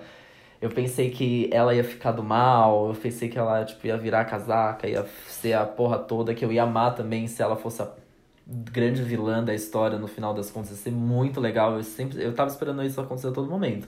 Eu falei, essa menina aí tem coisa. Quando ela encontra o Newt e a Tina no- lá no- nos arquivos do Ministério, eu falei, agora que ela vai se revelar. É. Esse filme vai ser salvo por um vilão que vai me deixar orgulhoso. E aí, Não, não, é. ela é do bem mesmo. É, mas essa cena eu acho legal, porque gera uma dúvida. Tem vários personagens ali que você fala, será que vai cruzar a linha ou não vai, né? É verdade. E, é- né, e é onde a Queen se revela e cruza a linha e realmente quer aquilo de fato, tanto que ela passa pelo fogo sem ser afetada Sim. e chega do lado do Grindelwald.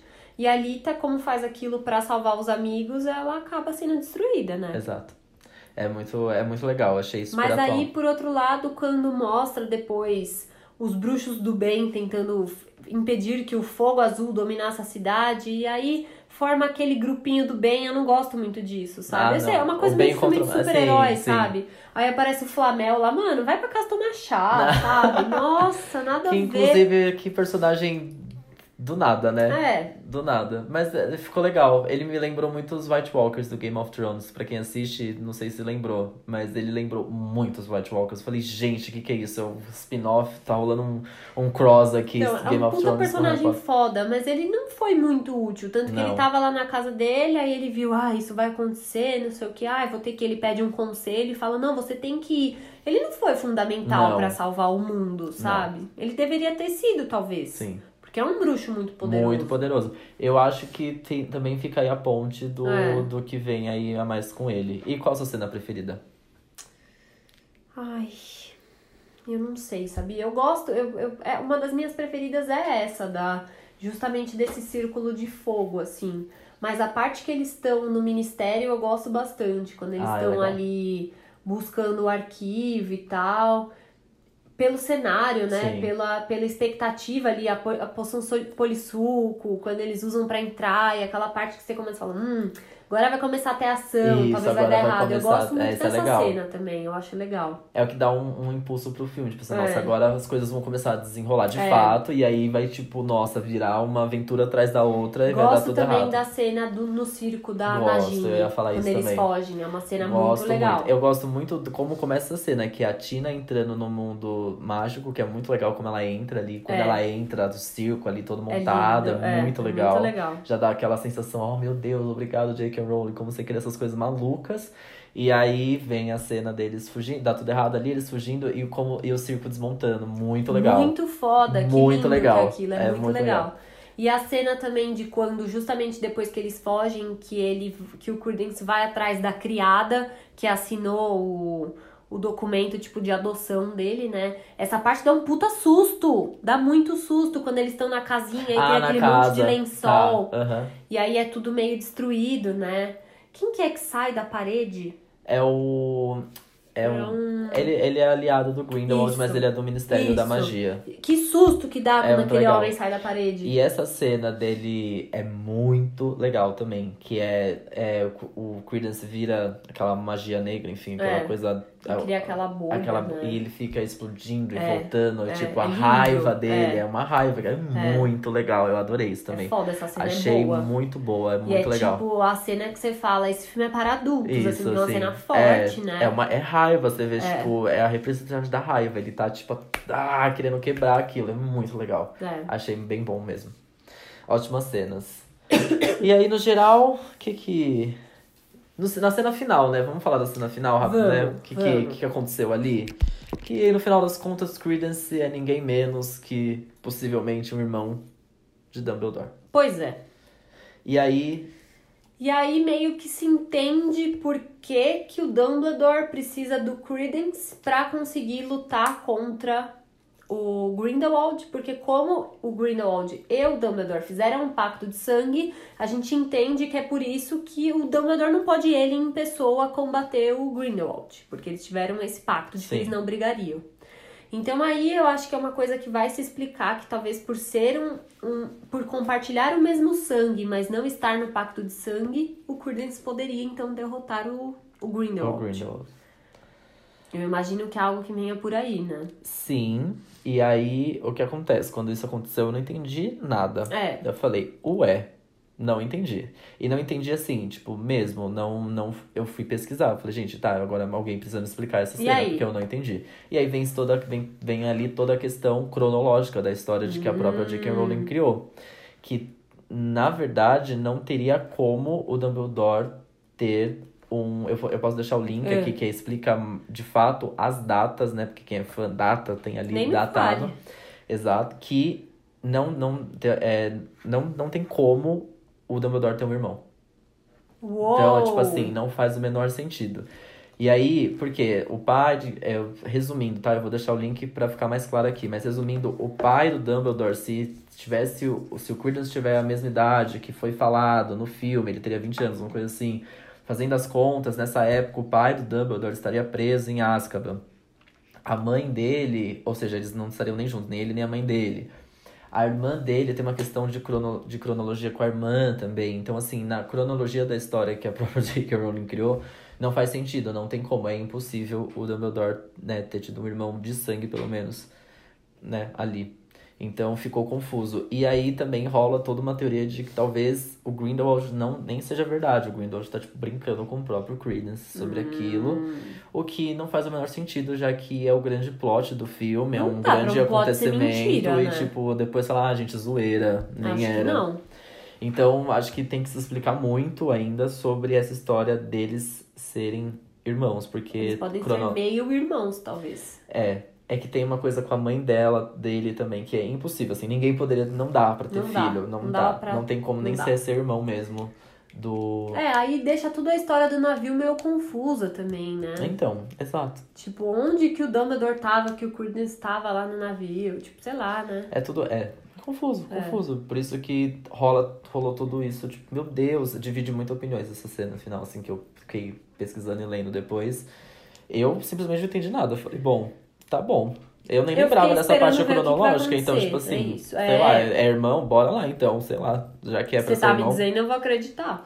E aí tem toda essa questão da ordem cronológica. Enfim, né? Vocês assistiram, por favor, comentem com a gente, né? Assim, comenta aí nos nossos posts o que vocês acharam do filme. De impressões finais, é um filme legal, certo? Eu acho um filme Sim. legal, acho um filme divertido. Se você não é fã, talvez seja muito complicado. Mas pra quem é fã, é um grande fanservice, é, é legal. Confuso, mas entretém. Não, é o melhor do mundo, mas Não é. tudo bem. Foi legal de assistir, Foi não legal me assistir. arrependo, não. Exatamente. E aí, para conversar um pouco mais com a gente, contar também impressão, porque assim, nós somos fãs, mas tem muito mais fã que a gente. Tem, ou se tem. Eu e o Gu convidamos a nossa amiga. Maravilhosa. A Isa Otto, que esteve na premiere do filme. Tá bom pra você. Querida. Tá bom, queridas. Então a gente pediu para ela mandar uma mensagem pra gente contando como foi essa experiência, falando um pouco do filme e também o que ela achou. O que ela achou, ela, exatamente. Se ela curtiu o fim, se ela não curtiu, o que, que ela achou desses personagens é, da época do Harry Potter que apareceram, enfim. Então agora a gente ouve o que a Isa mandou pra gente. Isso. E depois, logo em seguida, vamos para a tacada final. Exatamente. Então, com a palavra, Isa Otto, maravilhosa, que topou mandar esse áudio incrível pra gente. Beijo pra Isa, Beijo né? pra Isa, Obrigada, nossa, com certeza. Isa. A experiência da Premiere foi incrível. Essa foi a segunda vez. Em 2016, eu fui para Londres para a Premiere de Animais Fantásticos e Onde Habitam.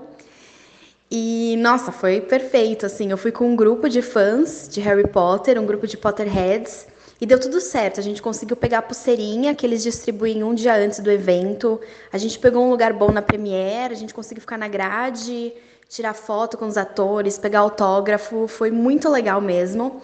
E esse ano eu fui como jornalista, eu fui cobrir a premiere de Os Crimes de Grindelwald e foi uma experiência totalmente diferente, né? Porque eu fui entrevistar os atores, é, consegui andar pelo tapete vermelho, que no caso é tapete azul. Então a gente, é, os jornalistas ficam liberados para transitar é, pelo tapete uma hora antes do evento, e daí eu conversei com um monte de fãs de vários lugares. Tinha gente que foi só para a Premiere de Paris, que é pertinho de Londres, mas tinha gente da Califórnia, tinha gente da Tailândia, de Taiwan, nossa, da Austrália, tinha gente de todo lugar.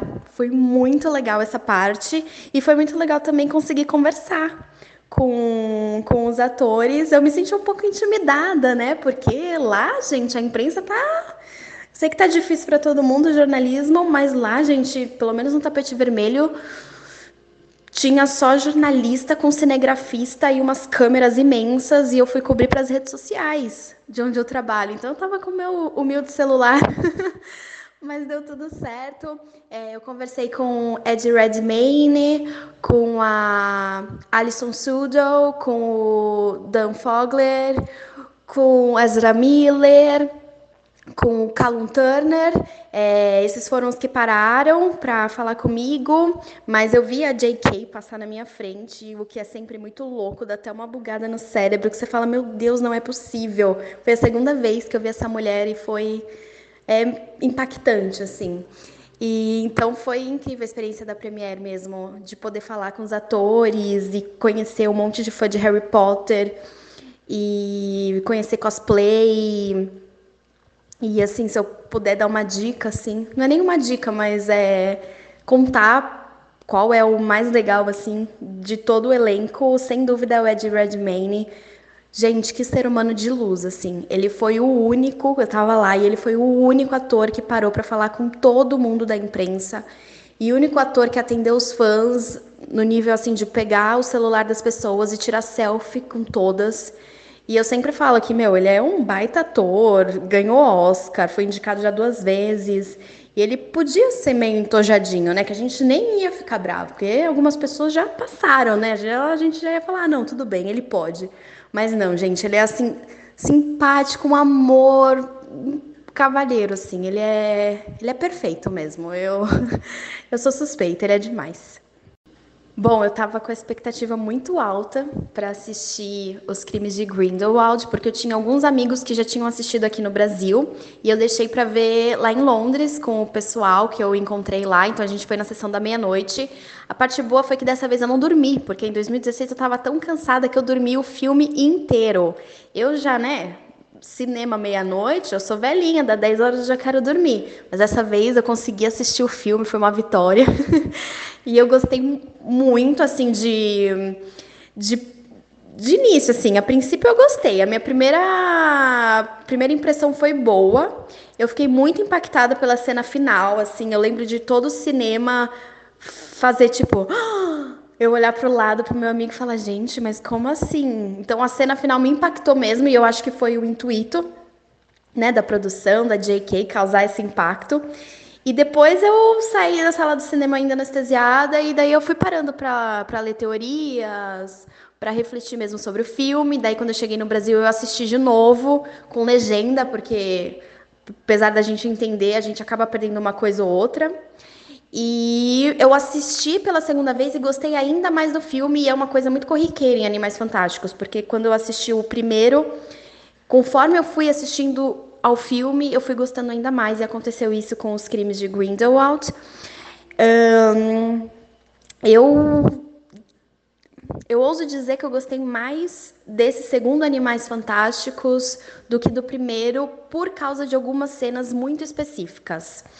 É, eu gostei muito da, das cenas finais, assim, muito mesmo.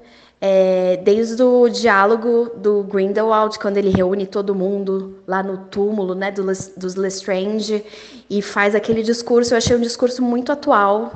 Para mim é o filme mais politizado assim do universo de Harry Potter. Todos são muito politizados, desde Harry Potter até o primeiro Animais Fantásticos, mas esse para mim é o que vai mais fundo eu achei aquela cena do discurso muito boa, assim, a sequência. Ela me arrepia mesmo.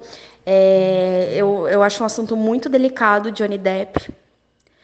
É, mas, assim, eu, eu, eu gostei dele no filme. Eu sei que na vida real, enfim, tem várias histórias, ele pode ser um ser humano terrível, mas como Grindelwald, eu não posso dizer que eu não tenha gostado, porque eu gostei muito. Ele foi para mim um dos pontos altos do filme, junto com o Jude Law, que interpretou para mim muito bem o Dumbledore.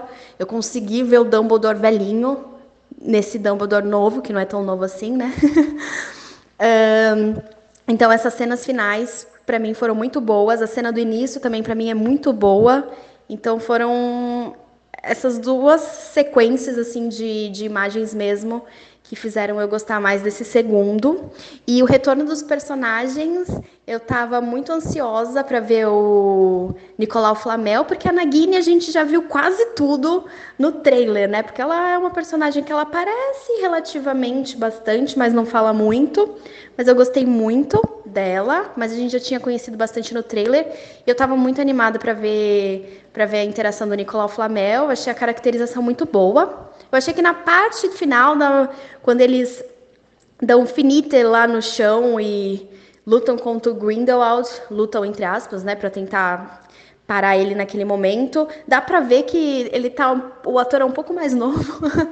Eu achei que de longe tava deu para ver assim que a, a, caracterização deixou um pouquinho a desejar, mas só um pouquinho, mas de perto estava incrível. Eu amei muito Nicolau Flamel, aquela parte que ele abre o o armário tá a pedra filosofal. Meu Deus, teve vários momentos, né, que a gente visitou o passado. Esse da, da pedra filosofal, com todos os personagens que até com a Leta Lestrange, que era da família Lestrange, a gente conseguiu revisitar o passado, as cenas em Hogwarts, o, o ator que faz o Newt jovem, eu achei ele perfeito, perfeito, perfeito. Conseguiu pegar todos os trejeitos do Ed então, desses personagens do passado, eu gostei de todos. Acho que o meu favorito mesmo foi o Dumbledore, do Jude Law. Achei muito bom. E acabou saindo né, essa semana que o próximo filme vai ser mais focado na história do Alvo Dumbledore, então estou bem ansiosa. E eu acho que eu tenho uma pequena ressalva com, essa, com esses personagens que voltaram, que no caso é da McGonagall, que rolou toda uma polêmica dela ter aparecido no filme porque os, teoricamente ela nasceu em 1935, se eu não me engano, e, os, e o filme se passa nos anos 30, e ela aparece já relativamente velha, né, lecionando em Hogwarts. E daí vários fãs polemizaram, acharam que estava errado.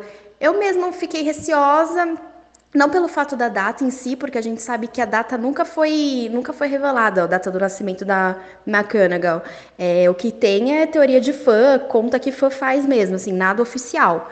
Mas eu fiquei receosa porque eu achei, assim, que não, não foi um personagem que faltaria. Se ela não tivesse ali, eu não sentiria a falta também. Mas achei fofo, assim, teve pessoas no cinema que falaram, ah, que fofo. Então, acho que serviu para algumas pessoas, para mim particularmente, eu não sentiria falta se ela não estivesse lá. Então, eu ainda quero que a J.K. explique algumas coisas, assim. Principalmente com relação ao McGonagall, eu gostaria muito de saber mais sobre a história da professora e sobre a história dessa personagem, quando ela nasceu, por que, que ela tá lá, enfim. Uh, e eu também quero muito saber sobre o final né, do filme, sobre o Aurélio Dumbledore. Bom, o final de Os Crimes de Grindelwald é bastante polêmico, né? Tem gente que odiou, tem gente que amou. A primeira impressão que causou em mim é, foi de impacto. Eu acho que era justamente isso que os produtores e a autora e todos os atores queriam, que causasse essa comoção geral mesmo. Então, eu acho que eles tiveram sucesso nisso. E foi inserido lá um personagem novo, né? Quando a gente descobre, na verdade, o Grindelwald fala para o Credence que ele é o Aurélio Dumbledore. E até então esse personagem não existia no universo de Harry Potter, porque a gente sabia que o Dumbledore tinha um irmão e tinha a irmã, né, que é a Ariana, mas a gente não sabia que tinha um terceiro. E esse final foi o que mais gerou teorias assim de fãs. É... tem muita gente que acha que foi foi só um, como que eu posso dizer, uma forma da J.K. de deixar todo mundo ansioso com o final, para depois, no terceiro filme, ela falar, ó, oh, gente, não é bem assim, o Grindelwald só estava tentando enganar o Credence, é, só estava tentando fazer com que ele achasse que tinha essa ligação com Dumbledore e daí ele ficasse receoso e com raiva da família por causa disso que não aceitou ele, mas na verdade não existe esse personagem, foi uma criação do Grindelwald. Mas tem gente que realmente acha que a J.K. tem uma coisinha por trás e ela realmente sempre soube que o Dumbledore tinha esse irmão e que agora ela vai explicar para todo mundo e vai inserir um personagem novo para dar um gás a mais ao universo de Harry Potter. É... E até faz sentido, tem teorias que faz sentido o Dumbledore ter mais um irmão, tem teoria falando que o, o Aurélio Dumbledore é filho do Grindelwald com Dumbledore, com o alvo Dumbledore, essa eu, eu achei maravilhosa, assim, e é uma teoria que também faz sentido quando você lê. É, de, de primeira, assim, pode, você pode falar assim, gente, mas o que, que essa menina tá falando? Tem nada a ver. Mas se você lê a teoria, realmente, né, você fala, gente, será? Mas eu, eu ainda não, não tenho certeza. eu ainda, para ser sincera, não sei o que, que ela vai aprontar. Eu estou ansiosa. Eu acho que ela, eles conseguiram o que queriam, que era que a gente terminasse o filme com aquela sensação de tipo, não acredito que está terminando assim, vou ter que esperar mais dois anos para ver o desenrolar dessa história.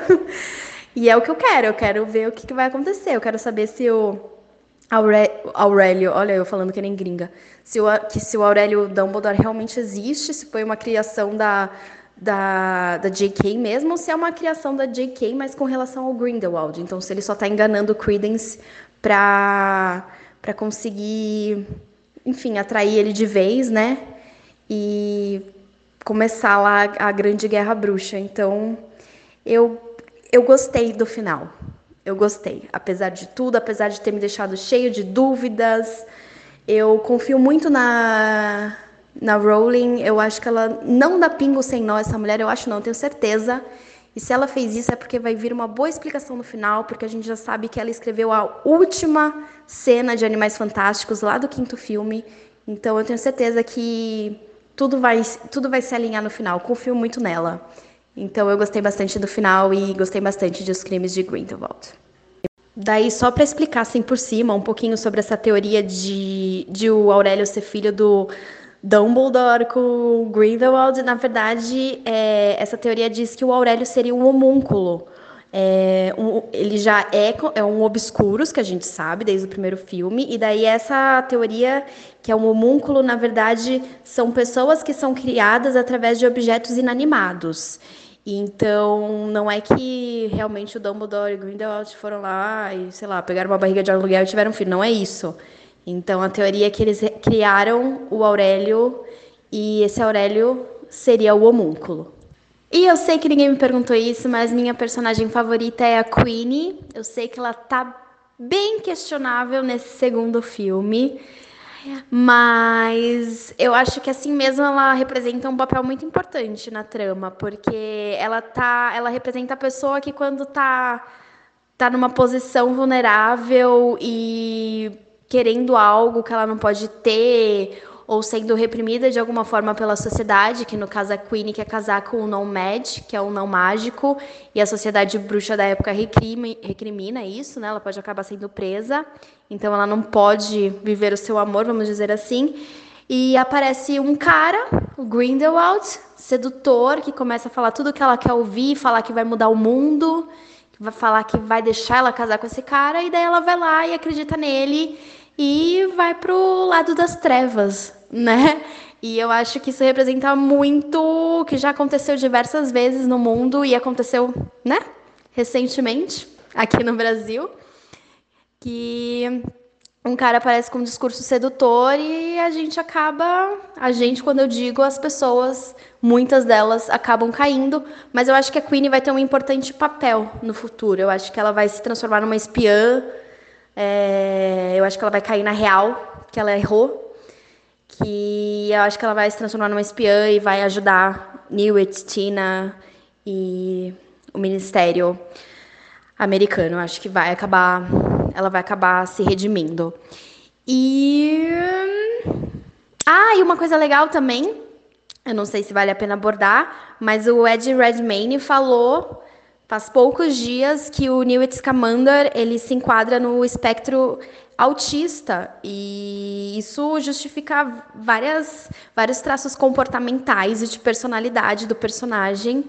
A J.K. ainda não confirmou, mas o Ed falou e deu a entender que ele interpreta o personagem é, levando isso em conta, o que eu achei muito legal, porque é sempre bacana, né? A gente vê um personagem diferente, principalmente Harry Potter, que né?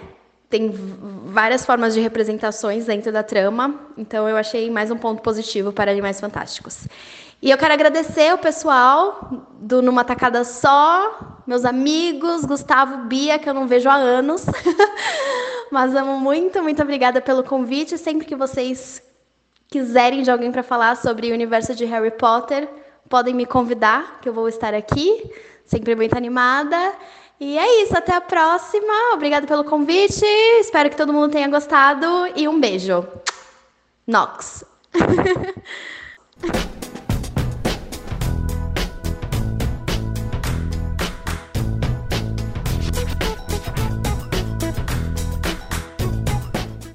Voltamos! Estamos de volta! Vocês não sabem, mas é a décima vez que a gente tá É a voltando. mágica da edição, né, meninas? Nossa A senhora. gente já voltou 7 milhões de vezes nesse bloco, porque Já a fui, gente já já... voltei tanto que eu já tô no episódio 100. A gente tá numa cronologia aqui igual a J.K. Rowling. A gente tá confuso no que a gente tá Meio falando. afetados, mas tudo bem. Esse é o bloco Tacada Final, tá? É o nosso momento de lista sobre o nosso tema principal, que hoje é Animais Fantásticos dos Crimes de Grindelwald. Então, a nossa tacada final de hoje são pilas de conhecimento sobre o filme. Que é o meu modo, a minha, o meu tipo de tacada final favorito. Se você acabou de chegar ou é um ouvinte novo, não sabe, esse nosso amor pelas pílulas de conhecimento, elas surgiram lá atrás, no ano passado, quando a gente gravou um especial de Oscar com os nossos amigos André e Dinha. Maravilhoso. E eles trouxeram esse nome pra gente. O Dé falou: Ah, eu pesquisei umas pílulas, de conhecimento, conhecimento. sobre o Amo. filme. Aí pronto. E aí ficou pra sempre. A gente usa e a gente adora. Obrigado, Então, Dé, por esse, esse bloco. Foi um bloco maravilhoso. não é? Eu amo.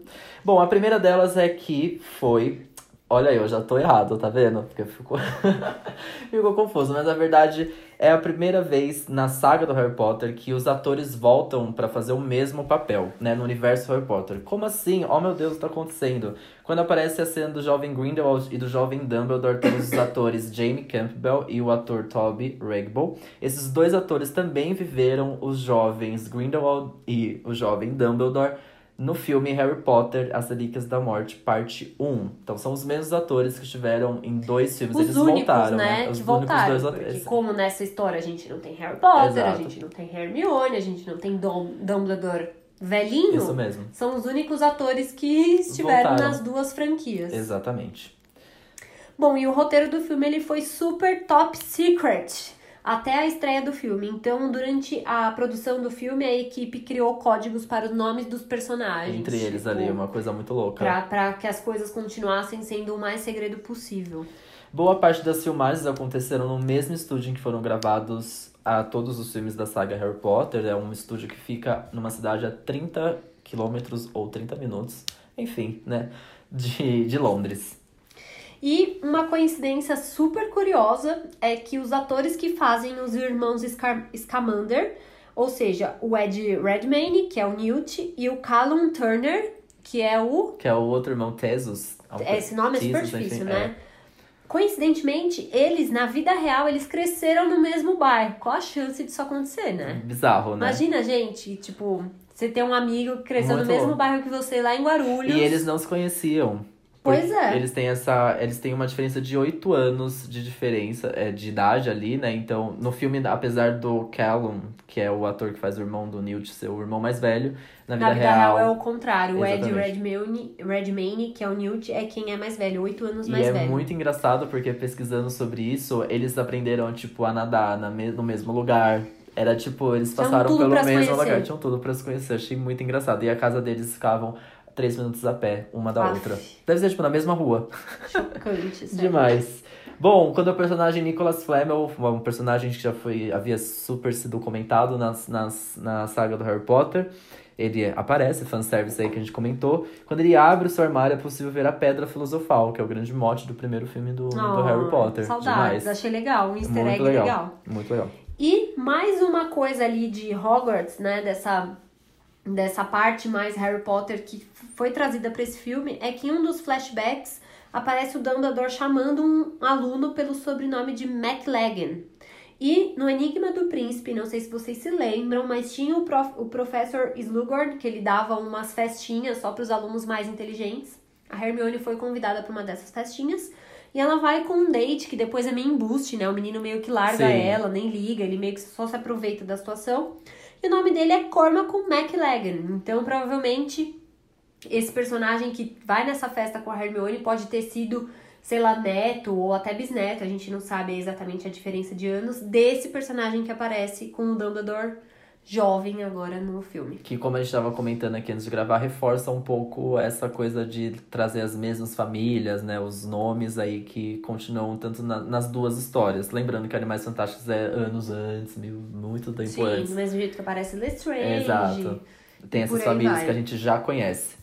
E pra terminar, no começo de Animais Fantásticos, aquela cena confusa que a gente comentou aqui no começo, a carruagem que transporta o Grindelwald está sendo levada por um grupo de testralhos, que são animais que a gente descobre no, no quinto filme da saga Harry Potter, Ordem da Fênix, e que só podem ser vistos por quem já esteve perto da morte. Lembro muito bem e não sabia disso. Olha que coisa Pois é, louca. até nesse filme é a Luna que Sim, explica que, que são des- esses. exato. Fala, não, eles não são perigosos, tá tudo bem e tal. A Luna, né? Que personagem Maravilhosa, ela é tudo. Saudades, Luna. Bom, essas são algumas das nossas pílulas de conhecimento sobre animais fantásticos. Se você ficou sabendo de mais alguma, porque esses filmes sempre bombam as curiosidades, né? Manda pra gente que a gente adora pílulas de conhecimento. Deixa nos comentários, no Instagram, no Facebook, no- na DM, no e-mail. Conta pra gente. Conta pra gente também o que vocês acharam do filme, né? Uhum. Da cena final, o que que, o que que despertou aí, o que que você acha que vem por aí. Tudo, tudo que a gente falou, comenta com a gente, a gente quer super saber também, queremos super conversar sobre o filme, somos fãs da saga. E é isso, né? É isso, nos vemos na próxima semana. Muito obrigado, Isa, pela participação, foi incrível. A Foi gente quer te trazer aqui pessoalmente, estou Por gra- favor. Estou colocando isso num episódio, estou deixando gravado isso pra gente fazer isso acontecer. Estou com muitas saudades. Muito obrigado por ter topado. E vocês me desculpem por essa voz ainda afetada, ainda tô doente, mas a gente vai melhorar um, um Hashtag recupera. B. Hashtag Nossa recupera B. senhora, me desejem saúde nesse aniversário, pessoal. Obrigada. Isso mesmo. Muita saúde pra B. E agora é isso, então. Até semana que Até vem. semana que vem. Um beijo. Um beijo.